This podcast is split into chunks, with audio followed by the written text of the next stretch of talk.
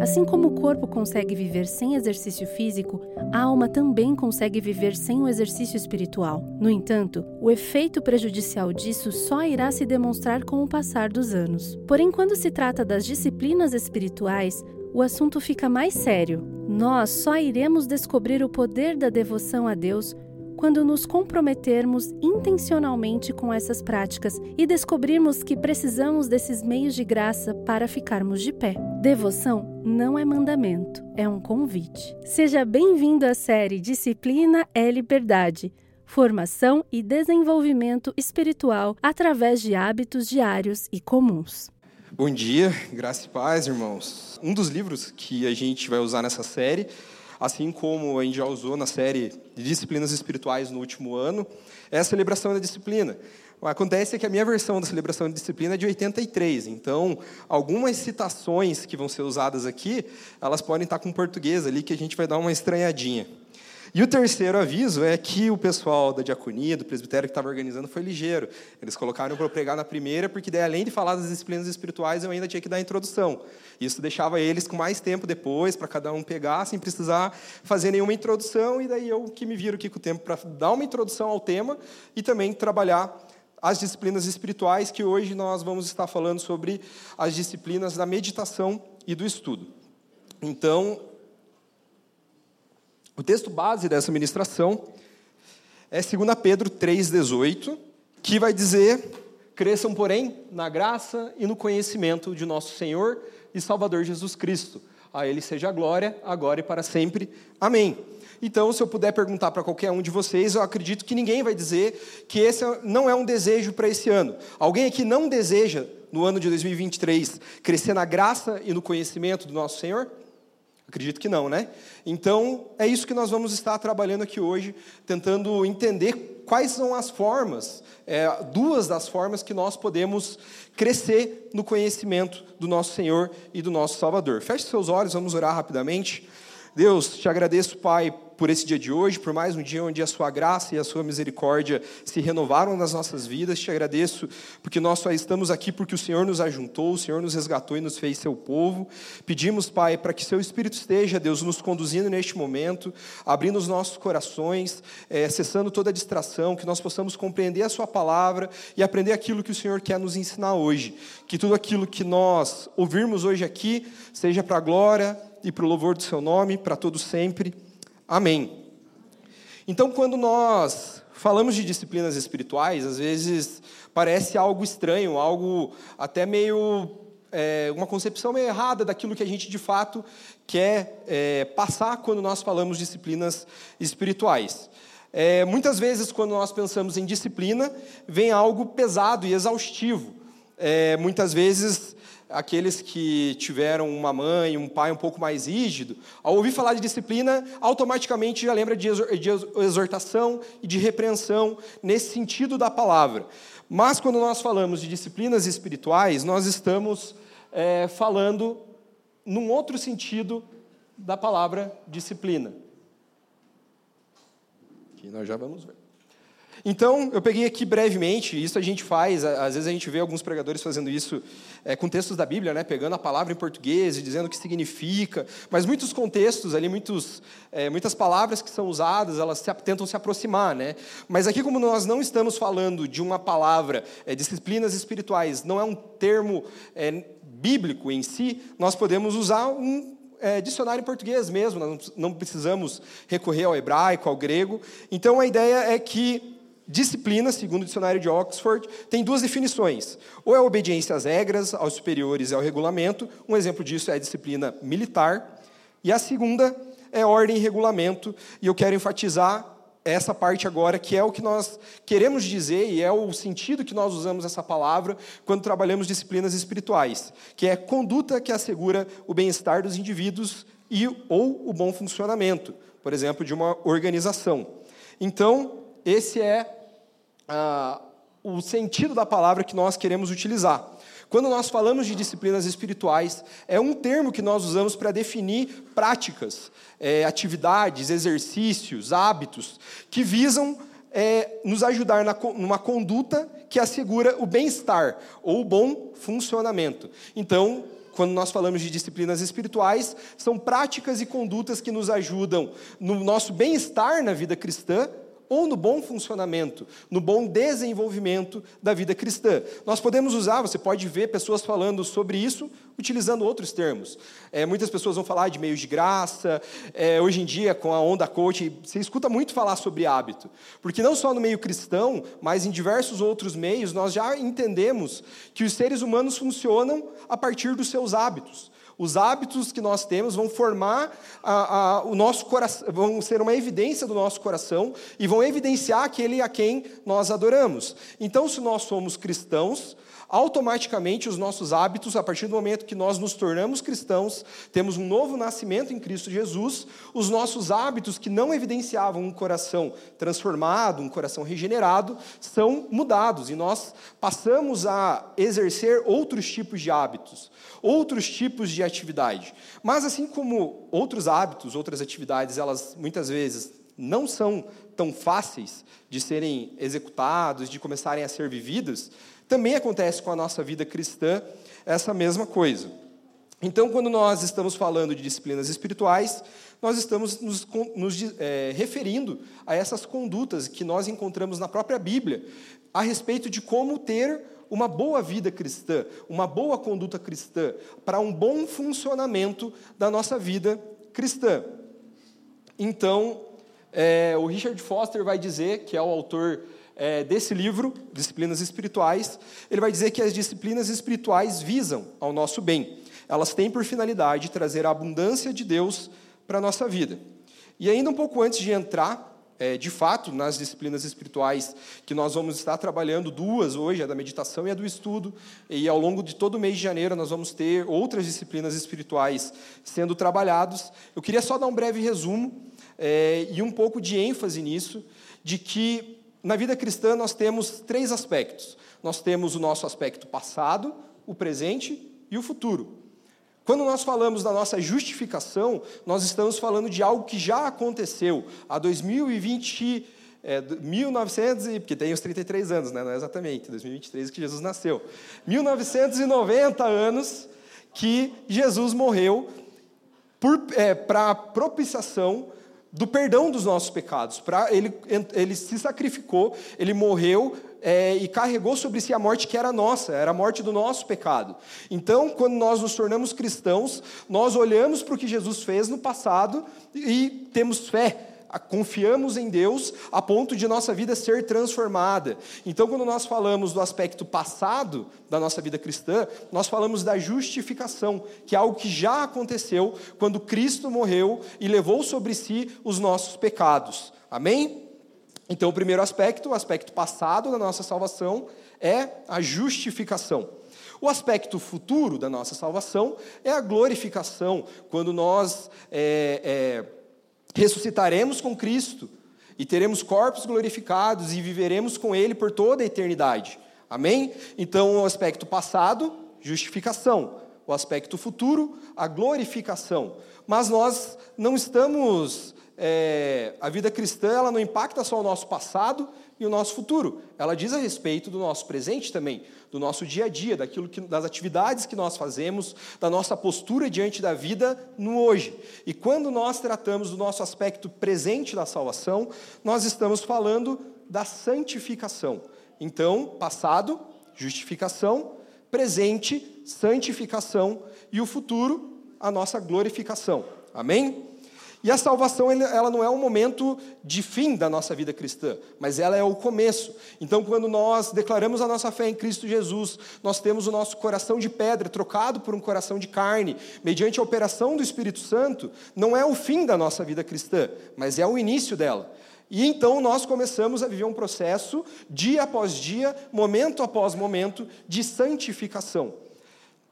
Então, a justificação é operada pela fé, pela graça, mediante o sacrifício de Cristo. E ela é operada pela operação soberana do Espírito de Deus, e ela deve ser continuada da mesma forma. Então, quando nós falamos da justificação, e domingo após domingo nós relembramos disso, que Deus criou todas as coisas, mas nós pecamos, nos rebelamos contra Deus, e nós não somos capazes de cumprir com a lei que Deus estabeleceu, com o pacto que ele estabeleceu com os seres humanos. E ao longo de toda a história bíblica nós vemos essa história sendo desenvolvida, uma promessa que Deus fez no jardim, como o Juliano mencionou aqui. Ele prometeu que enviaria um descendente da mulher que pisaria na cabeça da serpente. E ao longo de toda a história bíblica, nós vemos essa história sendo revelada progressivamente, aspectos dessa mensagem. Então, nós vemos é, que Deus faz essa promessa para Adão e Eva, logo após eles pecarem, e ao longo de toda a história bíblica, isso vai se desenvolvendo. Nós vemos então Noé sendo alguém que se relacionava com Deus, mas Noé também pecou. Noé também desobedeceu a Deus. Então, depois nós vemos Abraão, que Deus fez uma promessa e falou que seria esse descendente prometido lá em Gênesis 3, seria enviado e seria da descendência de Abraão. Mas Abraão não era um homem totalmente santo, irrepreensível. Abraão, pecou também. E nós vamos vendo ao longo de toda a história bíblica isso se repetindo. Homens que se relacionavam com Deus, mas não eram capazes de ser fiéis totalmente aos termos dessa aliança que Deus estabeleceu. E nós não precisamos olhar só para o passado para compreender isso. Então Adão pecou, mas nós pecamos todos os dias. E nós escolhemos continuamente, mesmo crendo em que existe um Deus pessoal, que se relaciona conosco, que busca, é, que é Ele quem dá sentido e ordem à nossa vida, nós continuamente nos rebelamos contra a vontade desse Deus, nós nos rebelamos contra essa lei. Então, quando nós falamos das disciplinas espirituais e nós tratamos desses hábitos, nós não estamos falando de nada que visa alcançar a salvação.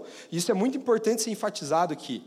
Que nós não estamos falando de práticas que vão nos garantir a salvação, como meios de agradar a Deus ou meios de receber perdão pelos nossos pecados. Isso não é alcançado por meio das nossas ações, nós não temos nada a apresentar diante de Deus, porque nós continuamente nos rebelamos contra Ele.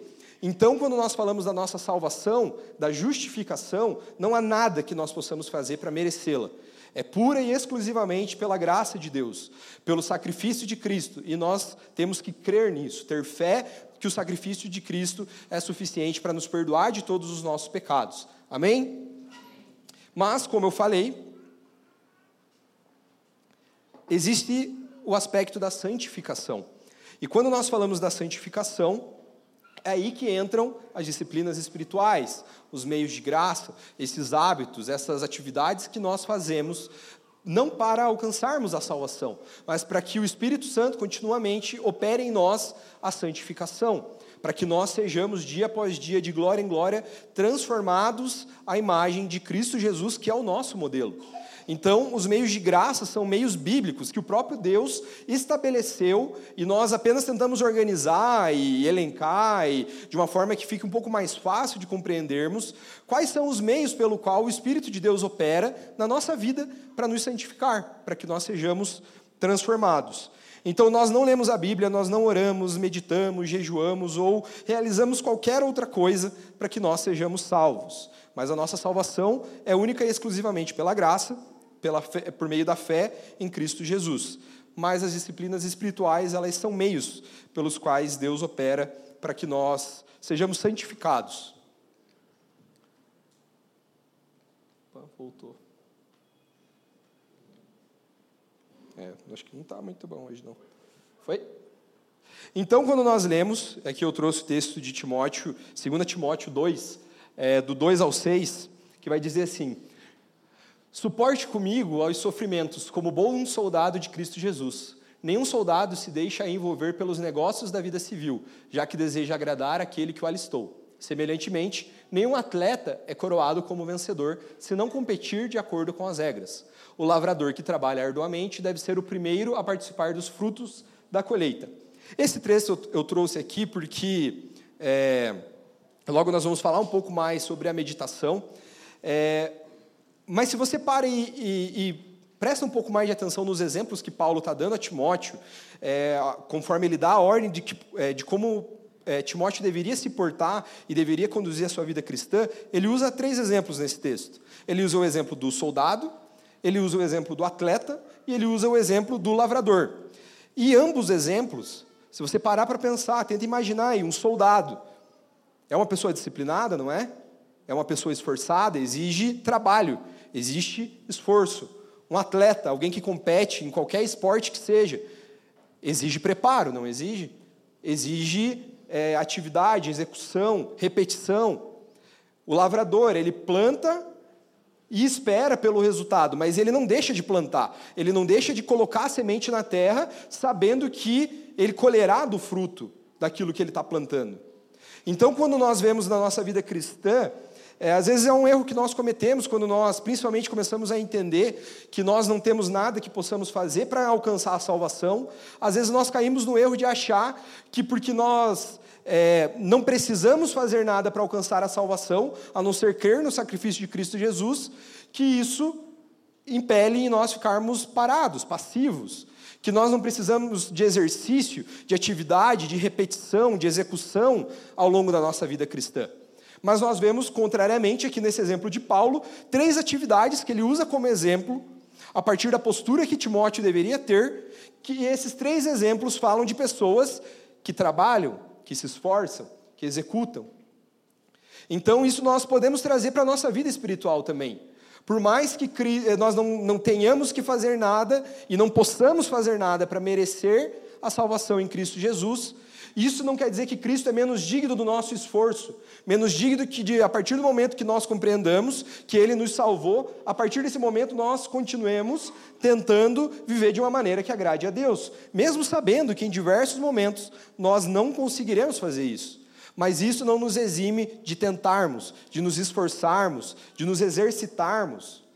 Então, a santificação é um processo, e este processo exige preparo.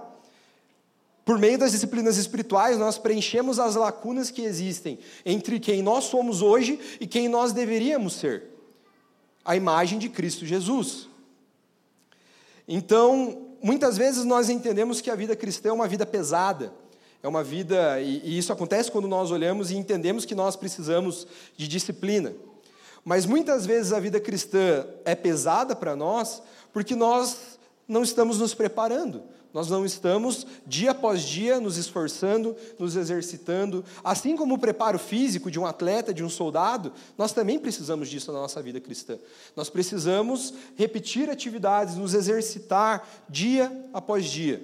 E muitas vezes nós, principalmente quando nós estamos no caminho, no, no princípio dessa jornada de, santificação vai ser mais pesado. Por quê? Porque você ainda precisa aprender, você ainda precisa aprender a executar, e você vai se preparando, e você vai crescendo nisso.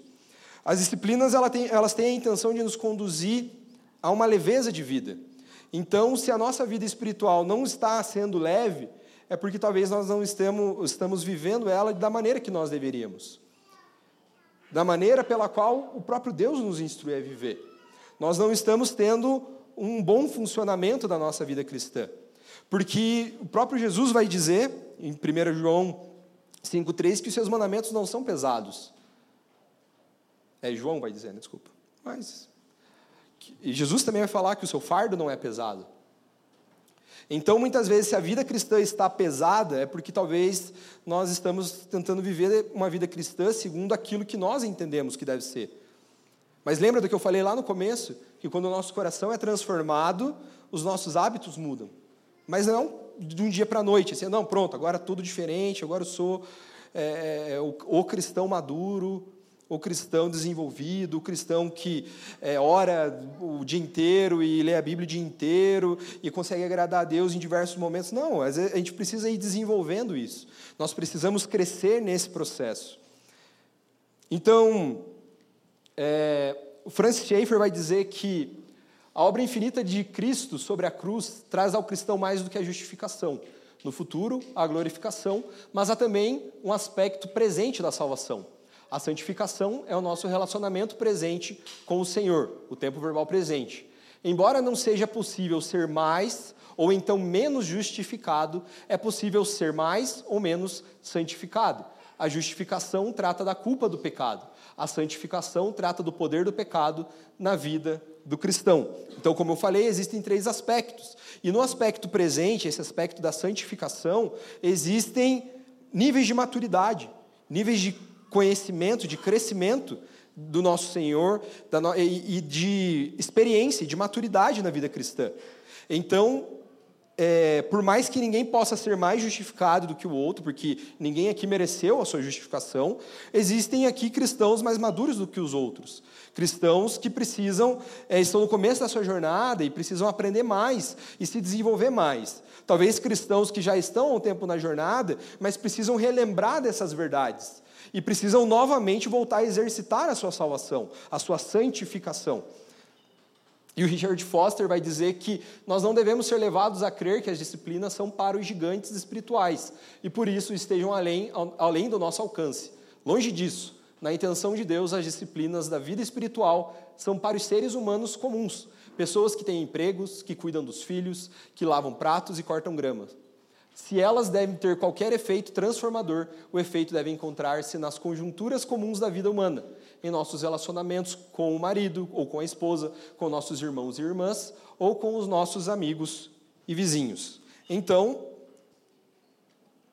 para resumir essa breve introdução, talvez não tão breve, é que as disciplinas espirituais elas não são meios para que nós alcancemos a nossa salvação, mas que aqueles que já foram justificados por Cristo Jesus cresçam em maturidade, desenvolvam a sua salvação e sejam santificados cada dia mais, momento a momento, sendo transformados à imagem de Jesus. E elas não são apenas para aqueles que estão começando, ou para aqueles que estão longe já na, é, com muito tempo, ou para aqueles que às vezes a gente acha que são distantes, né? Às vezes a gente olha pessoas que são referências, é, hoje em dia, principalmente na internet, ah, sei lá, é, o Luciano Subirá, um cara que muita gente respeita, que mostra ter uma vida espiritual é, é, constante e executar essas disciplinas espirituais com constância.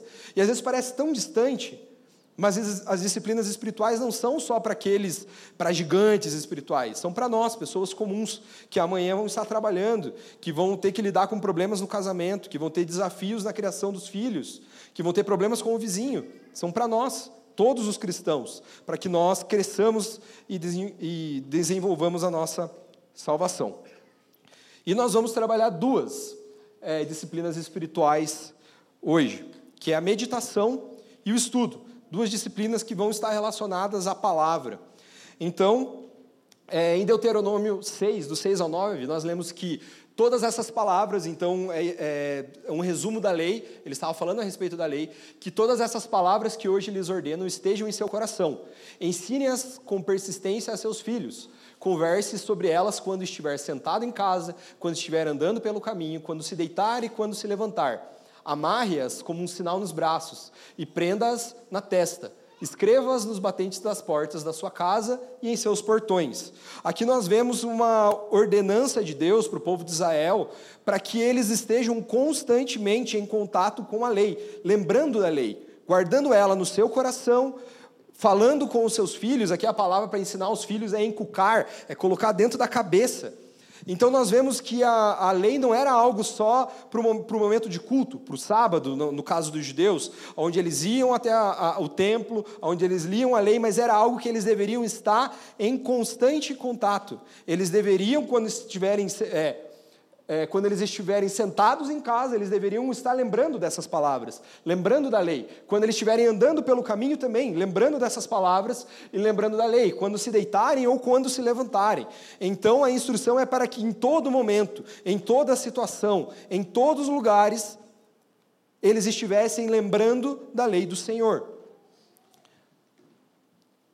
E no Salmo 1, do 1 ao 2, nós vamos ler que como é feliz aquele que não segue o conselho dos ímpios, não imita a conduta dos pecadores, nem se assenta na roda dos escarnecedores. Ao contrário, a sua satisfação está na lei do Senhor, e nessa lei medita dia e noite. Então, já para começar, eu quero tentar quebrar um pouco desse, é, talvez, da má compreensão que nós temos a respeito da palavra meditação. Lembra do texto de 2 Timóteo que eu li agora há pouco? Esse texto foi um, um texto que eu li no momento onde eu estava num tempo devocional, ali de manhã. E eu acho que esse texto, lá por maio do ano passado, ficou cerca de quase um mês na minha cabeça. Eu fiquei o mês inteiro e, e ficava vindo na minha cabeça. Por quê? Eu, eu tinha acabado de mudar de trabalho, tinha acabado de mudar de apartamento onde eu estava morando, estava vindo num ritmo daqueles frenéticos, assim, de atividade e coisa, e mudança, tudo aquilo que desgasta, que cansa. E eu tirei um tempo, chegou um momento que eu falei, cara, eu vou precisar descansar, vou precisar é, ficar uns dias aqui em casa. Eu estava bem na época ali que a galera do grupo de um grupo do WhatsApp que a gente tem de jovens da igreja estava no fervo, a gente viajou no carnaval e todo fim de semana era rolê. Eu estava morando na região metropolitana e era vinha na sexta, chegava em casa de sexta para sábado, três horas da manhã, daí no outro dia de tarde já ia de novo na casa de outra pessoa e não sei o quê, e estava um ritmo muito, muito frenético. Eu dei uma pausa. Só que o que aconteceu? Quando eu descansei, eu acho que eu não tinha reparado quão cansado eu estava, até eu descansar. Que deu aquele baque, aquele cansaço. E quando eu li esse texto, esse texto me incomodou. Por causa disso, porque ele fala a respeito do esforço. Porque eu, a partir do momento que eu descansei, eu não, não queria voltar ao ritmo, eu não queria voltar às atividades, eu descansei até demais. E eu precisei desse chacoalhão desse texto de, de lembrar que a vida cristã ela precisa de esforço, ela precisa também de é, que nós nos esforcemos, nos exercitemos. E eu precisei ser lembrado desse texto. Mas isso não aconteceu em apenas um momento onde eu fui e li, nossa, que legal. Esse texto ficou me incomodando, dia após dia, e ficou muito tempo. Por quê? Eu estava meditando nesse texto. E a partir do momento que eu comecei a, a primeira leitura, eu nem percebi esses três exemplos que eu mencionei aqui que fala do soldado, do lavrador e do atleta.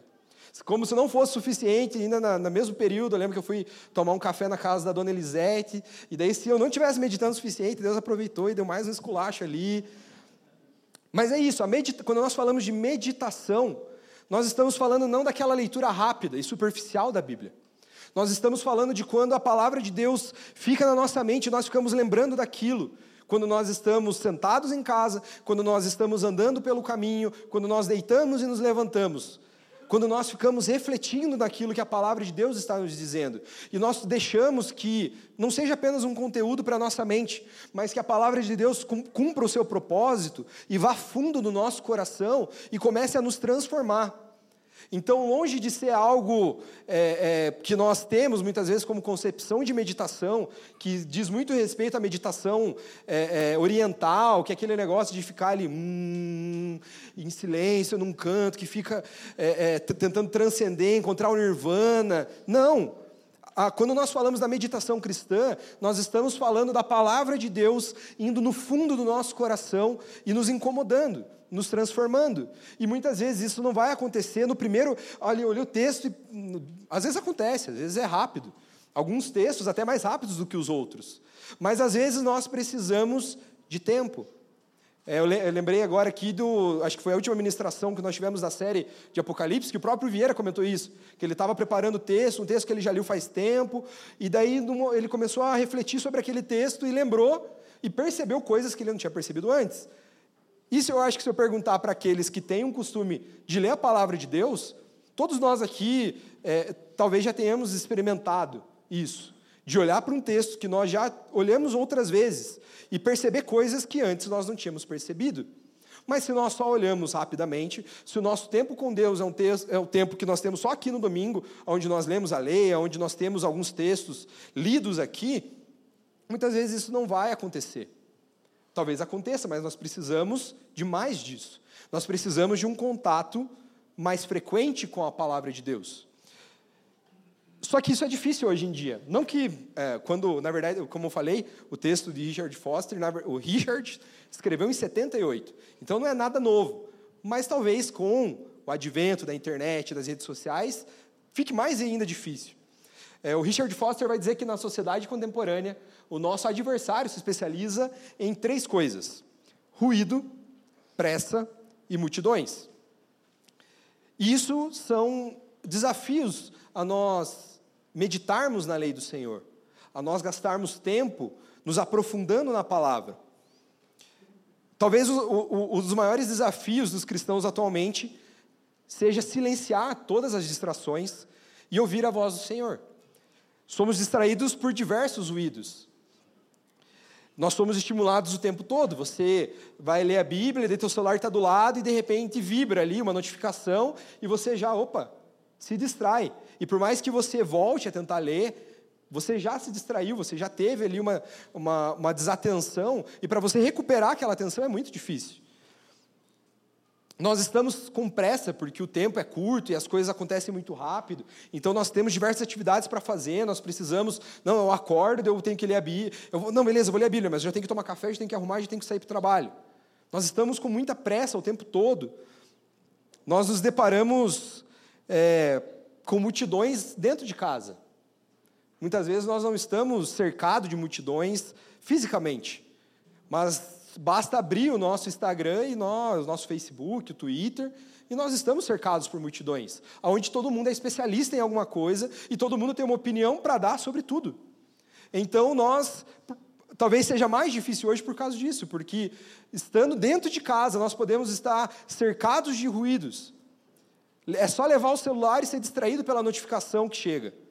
Nós estamos sendo estimulados a todo momento, nós estamos com muita pressa. E nós estamos cercados de multidões. Eu, eu, costumo brincar que o Twitter é isso. O Twitter é a roda dos escarnecedores. Se você já teve um tempo no Twitter, você vai perceber que Salmo 1 está dizendo do Twitter. Por quê? Mas não é só o Twitter, várias outras redes sociais, você vai entrar e você dentro de casa, você vai é, é, está ouvindo conselhos dos ímpios. Você vai ver pessoas que às vezes, e hoje em dia está na moda isso, né? O cara é especialista em, sei lá, em investimento. Mas ele não fala só de investimento. E muitas vezes nós não deparamos quando esse cara que nós estamos seguindo, porque queremos aprender a investir, começa a falar de outras coisas que fala a respeito, muitas vezes, dos nossos hábitos, que são contrárias à palavra. Porque hoje está na moda todo mundo ser especialista sobre tudo. Então o cara, para te engajar, ele não vai falar só sobre investimento. Ele vai falar sobre tudo, vai falar sobre casamento, vai falar sobre criação de filhos. E nós, estando dentro de casa, seguindo essa pessoa, nós estamos recebendo o conselho dos ímpios. E nós não percebemos isso. Nós somos influenciados a seguir a conduta dos pecadores. E nós somos dentro de casa. Estamos assentados na roda dos escarnecedores por causa do celular que está na palma da nossa mão. Nós já falamos, já tratamos sobre isso em, na série sobre cultura, né, sobre como ter uma relação redimida com a cultura e sobre, inclusive, a tecnologia.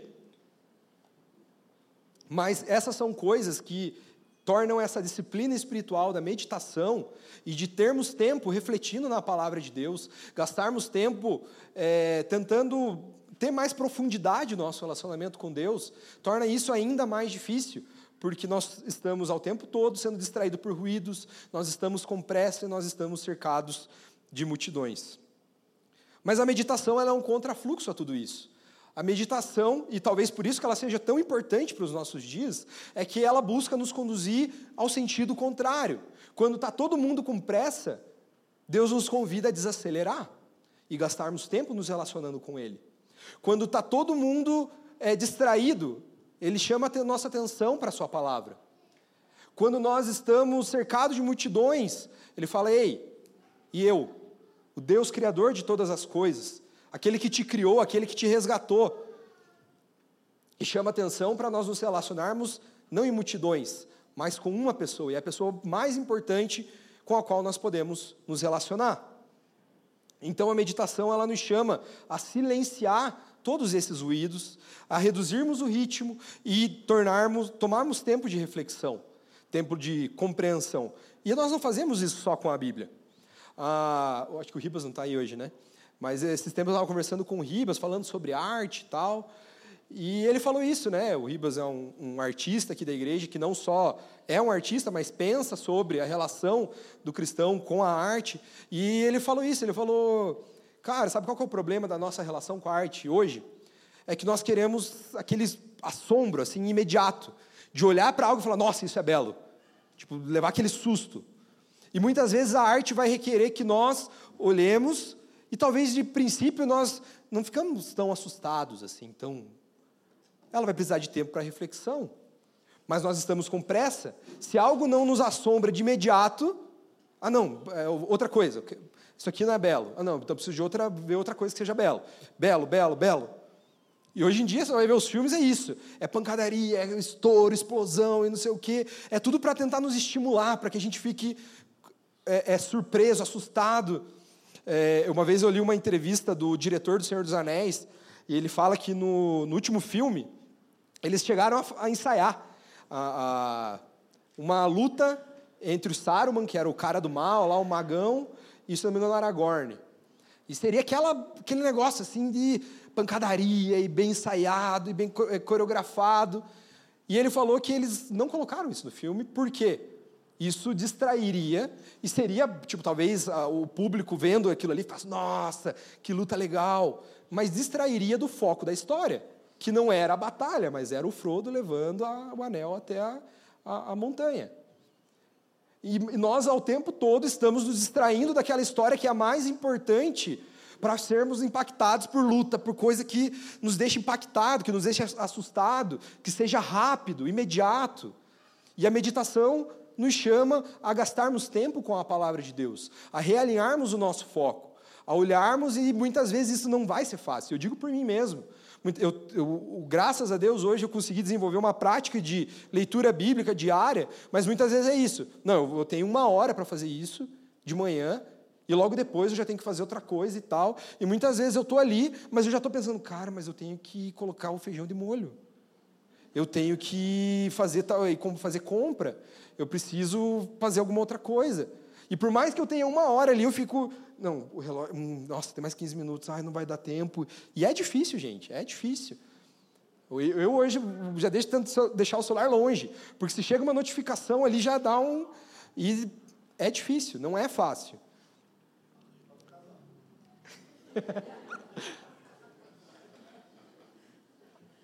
é, e a meditação, ela é um modo de ouvir a Deus, de comunicar-se com o Criador do céu e da terra, de experimentar o amado eterno do mundo.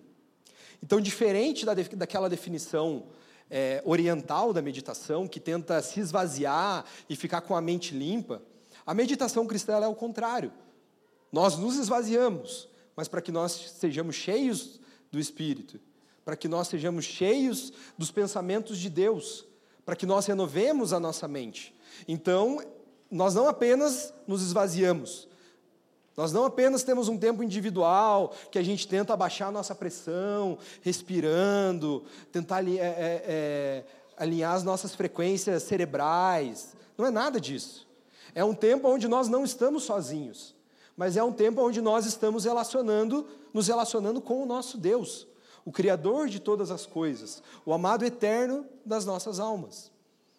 E talvez maior, o maior desafio que nós enfrentamos quando nós falamos a respeito da meditação é que talvez nós ainda não entendamos que, quem é Deus. Nós ainda não tenhamos entendido de que o nosso universo é criado por um Deus pessoal.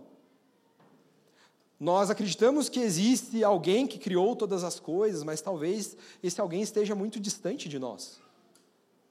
Nós esquecemos que Deus é um Deus pessoal, que busca se relacionar conosco como pessoa para pessoa.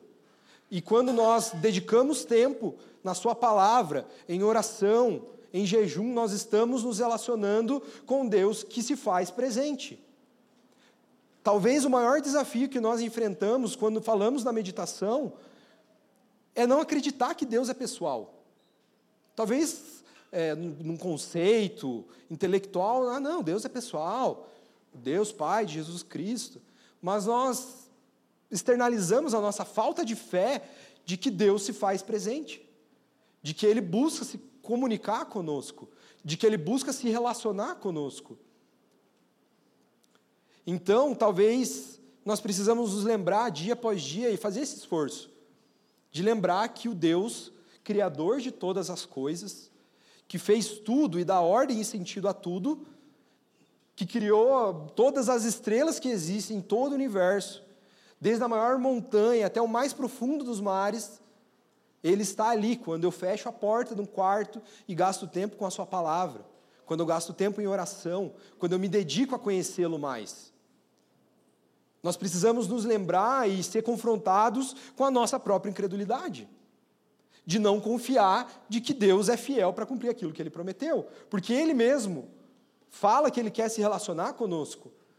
Então, talvez nós não priorizarmos tempo com Deus, nós não nos dedicarmos a conhecê-lo, só evidencie que nós não cremos em Deus de verdade.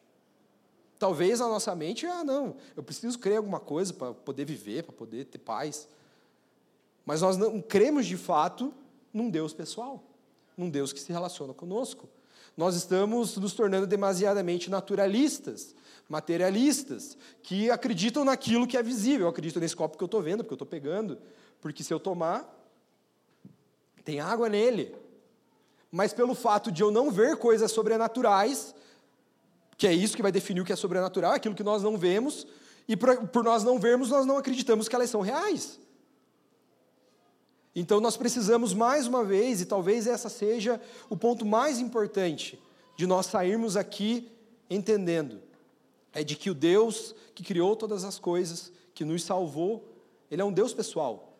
Ele é um Deus que quer se relacionar conosco todos os dias, dia após dia, momento após momento. E nós precisamos é, cessar ruídos, cessar distrações, nos afastar de multidões, para dedicar tempo a nos relacionarmos com esse Deus. Talvez um outro desafio que nós tenhamos é, a respeito do, de não entender os efeitos que gastar tempo com a palavra e meditar com a palavra tem. Que também vai evidenciar a nossa falta de confiança na palavra de Deus. Porque o próprio Deus diz que o tempo de comunhão com a palavra, estarmos em constante contato com a sua lei, são meios que nos transformam, que mudam quem nós somos, nos formam a imagem de Cristo Jesus. E muitas vezes, talvez, nós não estejamos confiando nisso. Então nós temos tanta coisa para fazer que nós não vamos gastar uma hora do nosso dia para ler a Bíblia. Porque qual é o resultado que isso vai ter? O que, que isso vai impactar o meu dia? Eu vou chegar no trabalho eu vou ter que demitir um funcionário. E aí? O que, que, o que, que a leitura da palavra de Deus vai fornecer de condição para eu fazer isso? Como é que eu vou lidar com o meu chefe? Como é que eu vou lidar com, com a minha esposa que eu briguei? Às vezes a gente não confia que a palavra de Deus ela é capaz de nos transformar integralmente. E de que ela muda as nossas relações com as pessoas, que ela muda a forma que nós trabalhamos, que ela muda a forma que nós nos relacionamos. Talvez o desafio não seja crer num Deus pessoal, mas seja crer na palavra desse Deus. E acreditar que ela de fato é capaz de nos transformar. E nós precisamos mais uma vez lembrar de que se o próprio Deus, esse Deus pessoal, que não é homem para mentir, mas é fiel para cumprir todas as suas palavras, que se ele prometeu que nós seremos transformados à, medida que nós nos relacionarmos com ele, isso vai acontecer. E ela sim tem, a, a, se não me engano é o Verne, não sei se é o Verne Pointers, um autor que, é, é, é, que eu li que fala que a palavra de Deus é tão eficaz para o pregador como para o dentista. Porque às vezes a gente acha que é isso. Não, o cara que é o teólogo, o cara que é o pastor, o cara que prega e tal, é quem é, é o material. A Bíblia serve de material para essa pessoa, porque ela trabalha com isso. Mas para o cara que é um dentista, para a mulher que é uma dentista, ela não tem nada a dizer. Por mais que ela não ensine a extrair um dente, não tem nada na Bíblia falando sobre como extrair um dente mas ela é tão suficiente para o pregador como para o dentista, porque ela vai transformar quem essa pessoa é. Vai mudar, vai mudar a forma que ela se relaciona com os seus pacientes, a excelência que ela dedica naquilo que ela está fazendo, o seu esforço em fazer para a glória e louvor de Deus a sua atividade ordinária.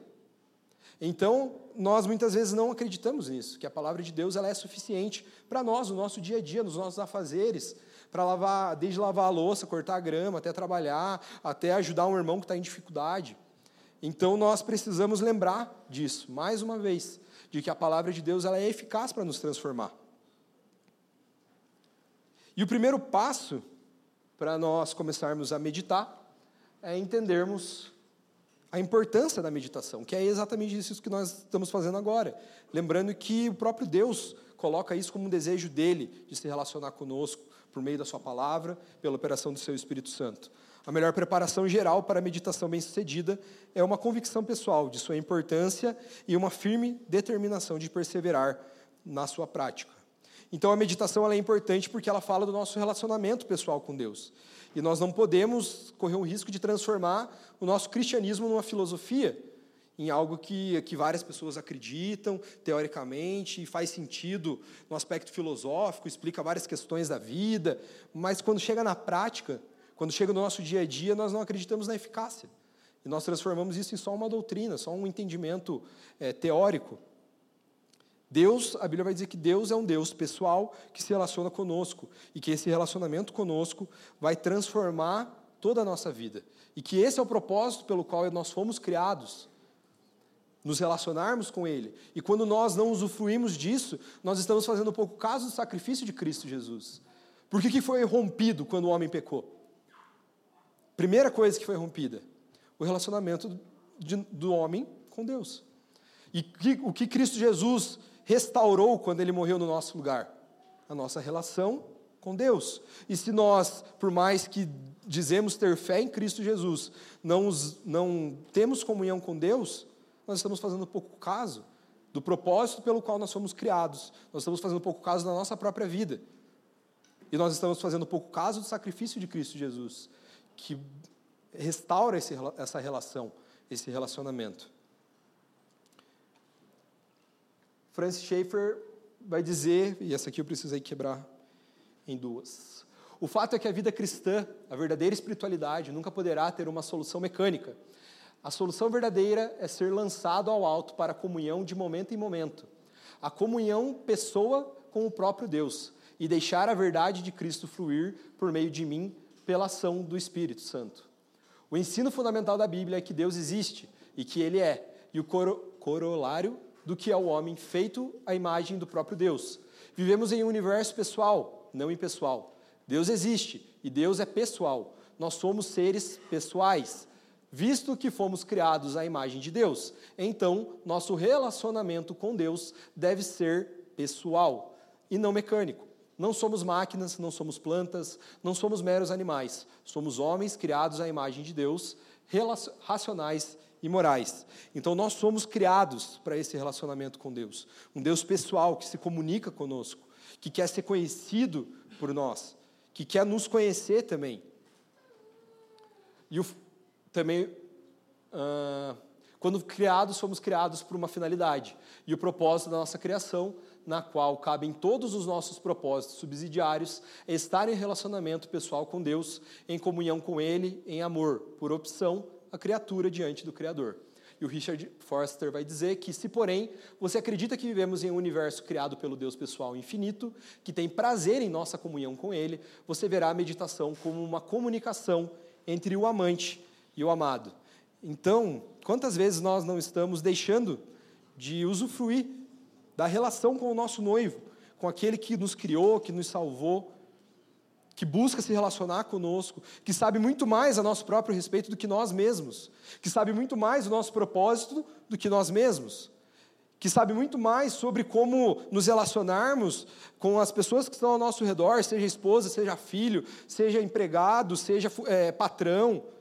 É, é, nós duvidamos disso, nós deixamos de aproveitar do, e de viver o propósito pelo qual nós fomos criados, que é nos relacionarmos com Deus. Então,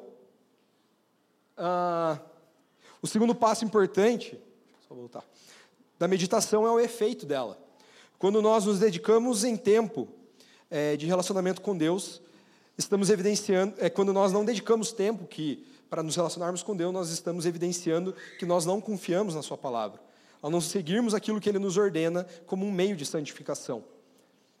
Talvez não estamos dando importância para o tempo com Deus porque duvidamos que isso seja necessário. E não confiamos nas promessas que a partir desse relacionamento todos os outros serão transformados. Desconfiamos que não terá nenhum resultado prático. Nós podemos estar fazendo isso porque nós não confiamos que Ele tem as palavras de vida eterna. Acreditamos em Deus, acreditamos em sua, no que Sua palavra diz a respeito do aspecto religioso da vida.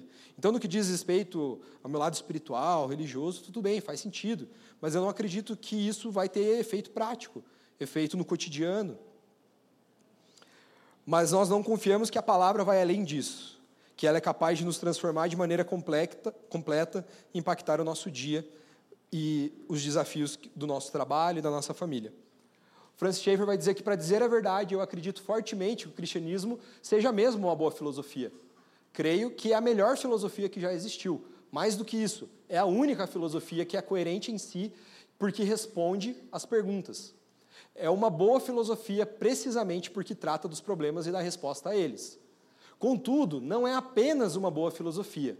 A Bíblia não fala só em abstrações, não nos conta de uma ideia religiosa distante. Conta-nos sobre o homem como homem, conta-nos sobre cada indivíduo, conforme cada homem é aquele indivíduo, e conta-nos com, como viver no universo real, como é hoje. Remova este fator e ele, o cristianismo, será apenas uma dialética. Então, o cristianismo é uma boa filosofia, responde mais eficazmente e completamente às questões da humanidade mais do que qualquer outra filosofia capaz de fazer. Mas ela não é só uma, no cristianismo não é só uma filosofia. Nós não podemos tratar apenas como algo que responde às perguntas complicadas e difíceis, porque existe o mal, é, é, porque que as pessoas sofrem. Não, é muito mais do que isso. Ela diz respeito ao nosso dia a dia, à nossa vida, aos nossos relacionamentos. Talvez e por último, nós não dedicamos tempo à meditação porque nós acreditamos, acreditamos que ela vai ter um efeito transformador. Mas nós estamos, e nós continuamente somos apegados, apegados a alguns pecados nossos. E às vezes a gente não quer largar alguns desses comportamentos, alguns desses pecados que nós a vida inteira vivemos praticando. E por saber que a palavra nos transformará e que nós seremos confrontados pela palavra de Deus, nós simplesmente não nos aproximamos dela e não dedicamos tempo, porque nós amamos mais ao nosso pecado do que a Deus. Tal método, terceirizar o relacionamento com Deus, poupa-nos a necessidade de mudar, por estar na presença de Deus, porque estar na presença de Deus é mudar. É por isso que a meditação é tão ameaçadora.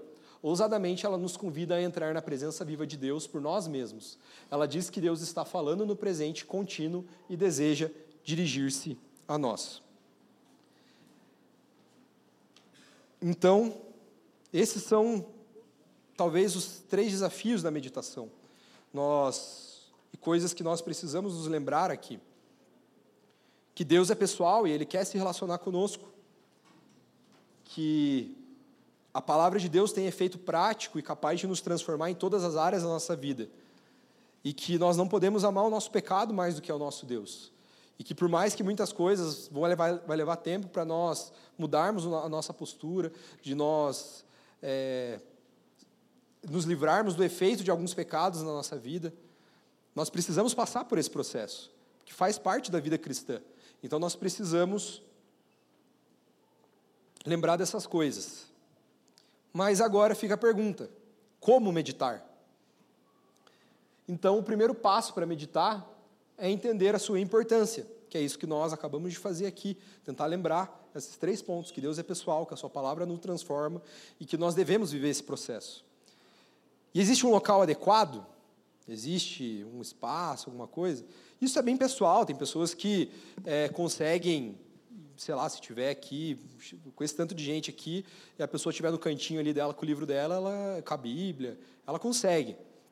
Mas você pode meditar no carro, você pode meditar, lembra do texto de Deuteronômio? Quando se levantar, quando se deitar, quando estiver sentado em casa, quando estiver andando na rua. Mas dê preferência a lugares silenciosos, lugares onde você pode. Lembra dos três desafios? Os ruídos, as distrações e a multidão? Então tenta fugir dessas três coisas. Tenta estar tá num lugar silencioso, onde o celular, uma notificação que chega não vai te distrair. Tenta é, não, ser, é, não, não ser um lugar barulhento, onde tudo te distrai. Às vezes, eu imagino, né, eu tenho a facilidade hoje, por enquanto, de morar sozinho, e acaba sendo mais fácil em, algum, em, em, em um aspecto que é, entrei ali no escritório e é isso aí não vai ter barulho, talvez às vezes passe barulho da, da, do carro passando na rua, caminhão, esse tipo de coisa, mas é menos. Talvez para quem divide casa com filhos, com a esposa e tal, seja mais desafiador. Porque tem a criança passando, correndo, gritando, não sei o quê, não sei o quê. Mas tenta, é, sei lá, às vezes acorda antes da, das crianças, para ter um tempo individual, combina com o seu cônjuge, um tempo onde vocês podem dedicar individualmente. É importante ter tempo é, entre o casal para ler a Bíblia juntos e falar e refletir sobre a palavra juntos. Mas também é muito importante cada um ter o seu tempo individual com Deus. Então tenta entrar em um acordo.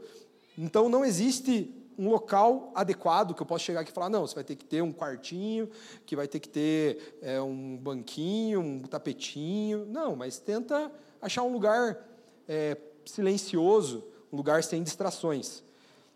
Qual é a postura adequada? É, ah, daí entra um pouco daquela comparação com a meditação é, é, é, é oriental, né? que é, ah, tem que cruzar as pernas, não sei o quê. Não existe uma posição adequada. A questão é que existem, e se você pesquisar, é, existem alguns psicólogos e tal que vão dizer que existem um, determinadas posturas que nos ajudam a ter uma, uma postura de atenção, uma postura de estar é, tá consciente daquilo que nós estamos fazendo. Colocar os pés no chão, sentar, tacar a lombar ali. Eu estou olhando para o Dauber aqui, porque eu acho que o Dauber manja um pouquinho disso aí, não sei. É mais ou menos? Mas existe uma, uma postura que você fique confortável e que você consiga, não fique toda hora mexendo e não sei o quê. Mas também é muito pessoal. Às vezes você consegue ler a Bíblia de pé. Tem gente que consegue ler a Bíblia no ônibus, tem gente que vomita se tentar ler no ônibus. Então, é muito pessoal também, mas tenta ter uma postura de atenção, de não de estar tá se dedicando àquilo de fato. Qual é a forma adequada? Existe uma maneira, ah, eu tenho que ler é, tal texto, não sei o quê. Também é muito pessoal de desenvolvimento. Eu, um dos livros até que no final eu vou indicar, que vai falar sobre isso, que é o Como Estudar a Bíblia, do John MacArthur, ele fala de um exemplo pessoal dele, que depois eu tentei executar e para mim hoje funciona. É que eu tenho um tempo onde eu pego um livro da Bíblia e eu leio ele com auxílio de algum comentário, algum outro livro, com algum outro autor, e vou escrevendo. Então, tem um livro que eu sempre estou ali, agora estou em Gálatas, quase terminando Gálatas, onde eu pego e vou, Gálatas do 1 ao 8, e vou vendo um comentário, alguém que vai ajudando a entender melhor, e vou escrevendo. Porque isso também ajuda, a, a escrita ajuda a internalizar, a entender melhor o conteúdo. Depois eu tenho um tempo onde eu leio, é, geralmente eu leio um salmo, e um capítulo do Antigo Testamento e três capítulos do Novo. Mas isso é porque, tipo, no, é, no começo eu só lia um texto aleatório, pegava um livro de devocional, que também é muito útil. Por muito tempo fiz isso, pegava um livro de devocional, ia lá, lia o devocional e escrevia. E eu fui desenvolvendo formas que se adaptam à minha rotina, ao tempo que eu consigo dedicar a isso. Mas você vai dedicar o seu tempo, você vai precisar, lembra, se exercitar, repetir, praticar isso. E você vai desenvolver a sua própria maneira. Mas algo que é importante é que você tente é, desenvolver uma maneira imaginativa a respeito daquilo que você está lendo. Não só ler, ah, li corrido e tal, passei próximo capítulo e tal, não sei o quê. Quando você vai ver, porque, é, não sei aqui quem já tentou, já teve, ou já tentou ler bastante, é, numa, sentar ali e ler, sei lá, 20 páginas. Na terceira, você, nossa, o que eu li nas últimas duas? Então tenta imaginar, quando fala a respeito, por exemplo, do Sermão do Monte, tenta imaginar isso. Tenta imaginar você sentado ali aos pés de Jesus e ouvindo o seu ensino, e quando ele dá os exemplos a respeito da andorinha, das flores no campo, tenta imaginar isso. Nossa, eu lembro uma vez que eu fui numa plantação e daí tinham as plantas e os pássaros. Tenta imaginar, tenta se dedicar a isso, porque a nossa imaginação é muito importante nesse processo. Deus vai trabalhar muito. Que nem eu falei, o exemplo de 2 Timóteo. Quando eu li esse texto e depois eu fui meditando, eu lembrei é, de, de, Eu nunca não servi, mas de, é, das imagens que eu tenho de soldado na cabeça, de atleta, também não sou, mas as imagens que eu tenho na cabeça. As imagens do lavrador e tal, e tentar imaginar isso, tentar entrar nisso. E por último, meditando. Como eu falei, isso você vai desenvolvendo. Você vai crescer nessa prática, você vai se desenvolver, você vai melhorar, talvez a coisa que funciona por um período da sua vida, numa rotina específica, em outra já não vai funcionar. E você vai ter que praticar, você vai ter que se exercitar. Você muitas vezes vai ler uma página e vai se distrair, e depois você continua lendo uma, e daí você começa a ler dois, e de repente você está conseguindo ler cinco sem se distrair. É exercício, é prática. E você precisa tentar, você não vai descobrir o que funciona para você se você nunca tentar. Se você não fizer um esforço, e no começo vai precisar de muito mais esforço, você nunca vai chegar no momento onde fica natural, onde fica mais leve. Então, por último, é meditar, praticar. E agora nós vamos falar sobre o estudo. Por mais que tenha passado bastante tempo, é, o estudo eu vou dedicar menos tempo do que a meditação, porque eu acho que a meditação é algo que ainda é meio estranho, assim, meio abstrato, então precisei colocar um pouco mais de tempo para falar sobre, tentar tirar, é, é, diminuir essas concepções erradas a respeito da meditação, explicar o que, que nós falamos quando mencionamos a meditação cristã.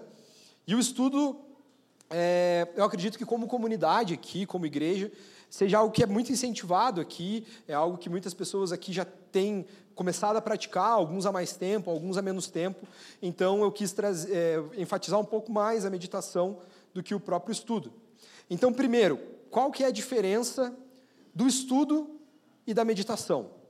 São duas coisas que estão extremamente relacionadas. O estudo ele vai buscar entender o que está sendo dito ali no texto. Quando você lê algum texto, você vai tentar entender Tá, mas o que, que Jesus está falando quando. Que está querendo dizer quando ele fala isso? O que, que Paulo está lidando aqui para ele ter falado isso aqui? E nós vamos tentar entender o que o texto está dizendo. E isso vai nos dar material, fundamento para a meditação que a partir do momento que nós entendemos adequadamente aquilo que está sendo dito, nós podemos pensar a respeito disso. Isso vai nos transformando, isso vai tocando o nosso coração, e nós podemos então aplicar isso, que a meditação está muito relacionado a isso, a prática, a, a, a aplicação daquilo que você está entendendo, enquanto o estudo foca muito mais em entender aquilo que você está lendo. O processo que ocorre no estudo deve distinguir-se da meditação. A meditação é devocional e o estudo é analítico. A meditação saboreará a palavra e o estudo a explicará. Então, essa é a diferença quando nós falamos de meditação e quando nós falamos de estudo. Muitas vezes, como eu falei, hoje eu consigo fazer as duas mais ou menos ao mesmo tempo. Eu estou lendo, uso material ali de auxílio para entender o que o texto está dizendo, e depois eu fico com isso na cabeça, fico meditando, fico tentando entender o, o que, é, como eu posso aplicar isso na minha vida. Mas talvez você vai precisar e, e, e priorizar, às vezes, em alguns momentos da sua vida, você vai se dedicar mais ao estudo, em outros você vai se dedicar mais tempo à, meditação. É importante que você é, dedique tempo às duas coisas. Mas às vezes você vai priorizar alguma coisa, às vezes você vai precisar separar o tempo. Porque um erro que acontece muito quando nós nos dedicamos ao estudo é aquele, é o primeiro erro que eu falei a respeito da meditação, que é esquecer que é um Deus pessoal que nós estamos nos relacionando. Não é um, nós não estamos estudando um livro como qualquer outro livro nós estudamos. Nós não estamos estudando uma matéria como qualquer outra matéria, mas nós estamos diante das palavras de vida eterna, sobre a história da criação, queda, redenção consumação. Então, muitas vezes, quando nós só estudamos, nós caímos de novo naquele velho erro de esquecer que é um Deus pessoal com quem nós estamos nos relacionando. Nós esquecemos que nós só podemos aprender da Sua palavra se o Seu Espírito Santo estiver nos auxiliando, nos conduzindo nesse processo. Então, é, nós não podemos estudar a Deus, e dissecá-lo como um biólogo disseca um animal e um veterinário, ou um médico disseca ali o ser humano e entende o corpo. O estudo da palavra é o único estudo que nós temos o próprio autor ao nosso lado, se relacionando conosco. Então, embora elas sejam complementares, o estudo, porque o estudo, é, embora elas sejam distintas, elas são complementares, porque o estudo ele vai nos fornecer material onde na meditação nós iremos refletir e buscar aplicar a nossa vida. Então, se nós não entendemos de fato o que foi dito, como que nós vamos aplicá-lo de uma maneira correta? E se nós não aplicarmos aquilo que nós estudamos, o nosso estudo foi em vão, porque nós só estamos alimentando o nosso intelecto. Então, as duas coisas são complementares. Nós precisamos estudar e entender para que então a nossa prática, a nossa conduta cristã seja adequada e ao mesmo tempo nós precisamos aplicar aquilo que nós estudamos, porque senão é em vão e não está cumprindo com o propósito pelo qual a palavra é, nos foi direcionada. E por que nós devemos estudar a Bíblia?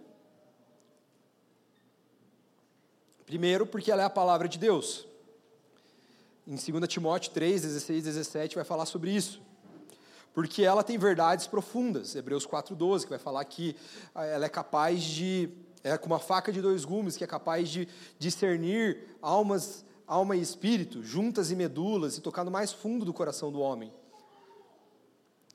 Devido ao abismo hermenêutico. Quando nós falamos de abismo hermenêutico, é simplesmente o fato de que nós estamos lendo muitas vezes textos que estão falando, às vezes parecem ser muito distantes de nós, porque é um outro contexto histórico, é um outro contexto cultural. Nós estamos lendo muitas vezes textos do Antigo Testamento que está falando da nação de Israel, que tinha uma cultura muito diferente da nossa, que tinha um histórico muito diferente do nosso, que foram influenciados por culturas ao seu redor muito diferentes da nossa. Então, muitas vezes, é difícil entender o que, que está escrito falando de lá e antigamente, o que, que isso tem a ver com aqui atualmente.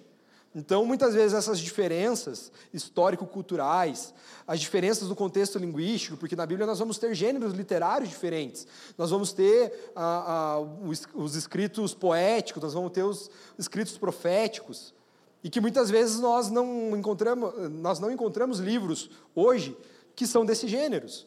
Alguns gêneros da Bíblia são específicos só da Bíblia, e nós precisamos entender como que eu leio um provérbio, como que eu leio um salmo, porque é diferente. Como que eu leio uma carta do Novo Testamento? Então, tem gêneros literários diferentes, e é diferente você entender um e entender outro. Então, esse é um outro motivo. A diferença histórica e cultural, a diferença é, dos contextos é, linguísticos, fazem com que, por mais que aquilo que a Bíblia tem para nos é, falar, a história que a Bíblia conta, ela seja acessível a todos, se nós quisermos entender mais profundamente, nós precisamos dedicar mais tempo a, ao estudo da Bíblia e entender essas diferenças, para entender ainda mais e conhecer ainda mais a respeito da história da redenção e a respeito do nosso Deus. E porque ela nos transformará. É, em 2 Timóteo 3, é, 3, 16, 17, vai falar que a palavra é capaz de tornar o homem perfeito e perfeitamente apto a toda boa obra. Então é ela quem nos transforma, é ela que nos capacita e nos torna apto para viver a vida cristã. Nós não podemos viver uma vida cristã de acordo com aquilo que nós acreditamos ser a forma que nós devemos viver, mas somente a partir da palavra. Então, os textos, toda a escritura é inspirada por Deus e útil para o ensino, para a repreensão, para a correção e para a instrução na justiça, para que o homem de Deus seja apto e plenamente preparado para toda boa obra. E pois a palavra de Deus é viva e eficaz, e mais afiada que qualquer espada de dois gumes. Ela penetra ao ponto de dividir alma e espírito juntas e medulas, e julga os pensamentos e intenções do coração. E uma citação do Tony Heinck, é que você não pode cultivar afeição pelo Salvador sem ler e estudar a palavra de Deus. E uma razão para estudar a Bíblia é que a verdade, a verdade está ali. A verdade sobre Deus, a verdade sobre o homem, a verdade sobre a vida, a verdade sobre a morte e a verdade sobre você e eu. A verdade sobre homens, mulheres, crianças, maridos, esposas, pais e mães. A verdade sobre amigos e inimigos. A verdade sobre como você deve se comportar no trabalho e em casa até mesmo a verdade sobre como deve comer e beber, sobre como deve viver, sobre como deve pensar. A verdade está toda ali. Que recurso nós temos? Aproveite-a. E por que, que nós. Isso nós estamos falando a respeito da palavra de Deus. Mas só para finalizar, eu não vou gastar muito tempo nisso, é que nós também podemos aprender e crescer espiritualmente lendo outros livros, não só a palavra de Deus. E por que, que nós devemos ler outros livros? Porque Deus ele capacita os seres humanos a produzirem verdade, beleza e justiça. Nós temos toda uma série a respeito do cristão e a cultura na, no nosso canal da família, onde nós falamos muito disso, sobre a nossa relação com aquilo que o homem produz. E nós somos encorajados a usufruir desses recursos. Então Deus deu capacidade para as pessoas escreverem, desde cristãos e não, não cristãos. Nós podemos aprender muito com livros de ficção, livros escritos por não cristãos. Óbvio que a palavra de Deus deve ser o guia e o norte de tudo aquilo que nós lemos, além das Escrituras. Ela é a verdade absoluta, mas nós também podemos aprender de outros livros. Porque outras pessoas podem ter questionado coisas que nós nunca nos questionamos, enfrentado desafios que, embora não enfrentemos, podem nos capacitar. Então, muitas vezes você não passou por um desafio, você não precisa é, ter problema com a esposa para ler um livro que ajude você a se relacionar com a sua esposa. Você pode ver é, pessoas que já se enfrentaram desafios e aprender com elas a também é, e ser encorajado, às vezes, no próprio, no, quando você for enfrentar o mesmo desafio ou até para outros desafios. Porque nós encontramos, através de outros escritos, diferentes perspectivas, principalmente quando nós lemos ficções. Às vezes nós nunca deparamos com uma situação específica, com um contexto específico, mas nós somos apresentados a outras culturas, a outros ambientes e outras perspectivas da vida quando nós lemos outros livros e comunhão com o corpo místico de Cristo. Isso diz respeito a nós termos comunhão com irmãos do passado que foram usados por Deus a encenar o Evangelho nos seus próprios contextos e desafios. E nós podemos aprender a isso. E nós podemos ter comunhão com Agostinho, com Lutero, com Calvino, lendo os escritos desses irmãos e aprender coisas que eles viveram e aprenderam de Deus no passado, e isso pode nos ajudar a sermos cristãos no presente. E para finalizar, como que nós estudamos? Primeiro, nós precisamos entender que nós precisamos aprender a estudar. Isso é muito engraçado, porque a, a, todo mundo que já passou pela escola, né? E a gente acha que a gente já sabe estudar. Mas você gosta de estudar? Talvez a forma que você tenha aprendido não tenha sido tão prazerosa assim. E você talvez não tenha alcançado um hábito de estudo. E talvez você precisa aprender a desenvolver esse hábito de estudo. E você precisa primeiro saber que não é assim, ah, não, eu aprendi a ler, eu sei ali ler as palavras. Eu estava conversando com o Alves hoje de manhã, né? Falando, cara, na mensagem lá, o aviso do culto das nove estava lá no final. E o povo não lê às vezes. Eu não duvido que daqui a pouco chega alguém aí no culto das onze. E é isso, às vezes a gente, é, com essa questão da prece e tal, a gente não é acostumado a parar para ler um livro e estudar. Às vezes a gente, é, a gente pode aprender também por meio de cursos, de vídeos e tal, e a gente não tem esse hábito. Então nós precisamos, primeiro, aprender que nós precisamos aprender a estudar. Segundo, nós precisamos da repetição.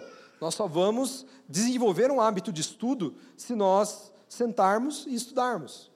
Nós vamos aprendendo, da mesma forma que a meditação, nós aprendemos por meio da repetição. Então, às vezes, você vai ler uma página e vai se distrair. Às vezes, você vai precisar ler livros menores no começo, e depois você pode pegar livros maiores. Às vezes, você vai ver que, ah, não, eu tenho mais facilidade com vídeo, eu não consigo ler tanto. Então, você pode se dedicar mais aos vídeos. Terceiro, concentração. Você não consegue estudar com um monte de barulho, um monte de bagunça, um monte. Então você precisa, da mesma forma que a meditação, se concentrar, se dedicar a se concentrar. Quarto, a compreensão. Não basta só você se concentrar se você não entender nada daquilo que está sendo dito. Então você precisa aprender a fazer as perguntas certas para aquilo que você está estudando.